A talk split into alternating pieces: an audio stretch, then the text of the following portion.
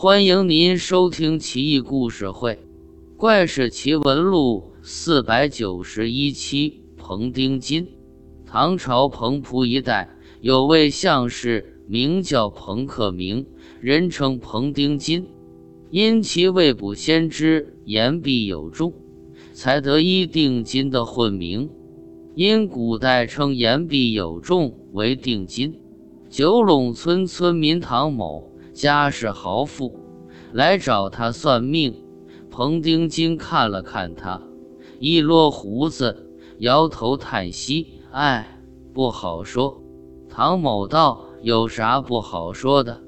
再难听我也扛得住。”彭丁金道：“哎，我算定你死的时候，赤条条一丝不挂，你说怪不怪？”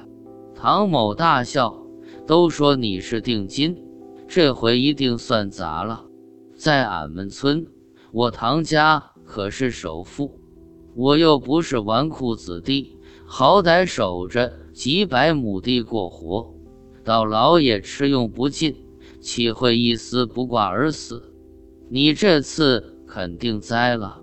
彭丁金笑道：“但愿吧，你好自为之。”唐某满不在乎地说道：“哼。”我以后洗澡都穿衣服，气死你！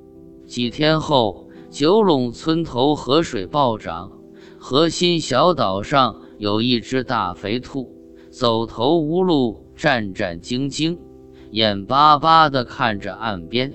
唐某经过，一见肥兔，口水直流，心道：何该我开荤？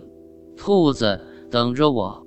唐某见四下无人，忙脱去衣服跳下河，却再也没上来。被人在下游发现尸体时，唐某果真赤条条，来去无牵挂。有村民知道彭丁金的预言，惊叹不已：人生真的是命里注定的吗？看来冥冥中自有天意。